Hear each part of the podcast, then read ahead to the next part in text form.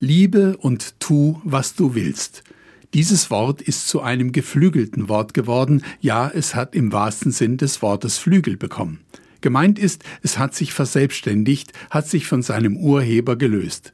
Zugeschrieben wird es dem heiligen Augustinus von Hippo, dem großen Bischof und Kirchenlehrer aus dem vierten Jahrhundert.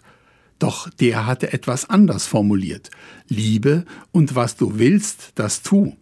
Augustinus wollte mit seinem Wort sicher keinen Freibrief ausstellen in dem Sinne, dass man alles tun dürfe, wenn man es nur mit Liebe täte. Nein, er wollte dazu auffordern, sich in allem Tun von göttlicher Liebe leiten zu lassen. Wenn jemand jetzt denkt, solche Unterscheidungen seien spitzfindig oder kleinkariert, dann kann ich das verstehen, denn der Kern beider Aussagen ist der gleiche. Die Liebe wird zum Maßstab jeglichen Handelns.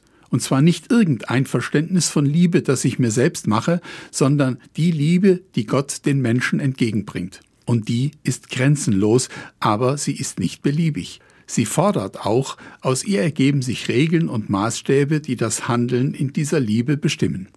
Vor gut zehn Jahren wurde ein Dokument veröffentlicht, das diesen Begriff Liebe in seinem Titel trägt. Caritas in Veritate, die Liebe in der Wahrheit.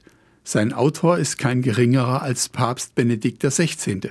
Mit diesem Dokument reagierte der Papst damals auf die globale Wirtschaftskrise und nennt einige zentrale Punkte, die aus christlicher Sicht in dieser schwierigen Situation beachtet werden müssten.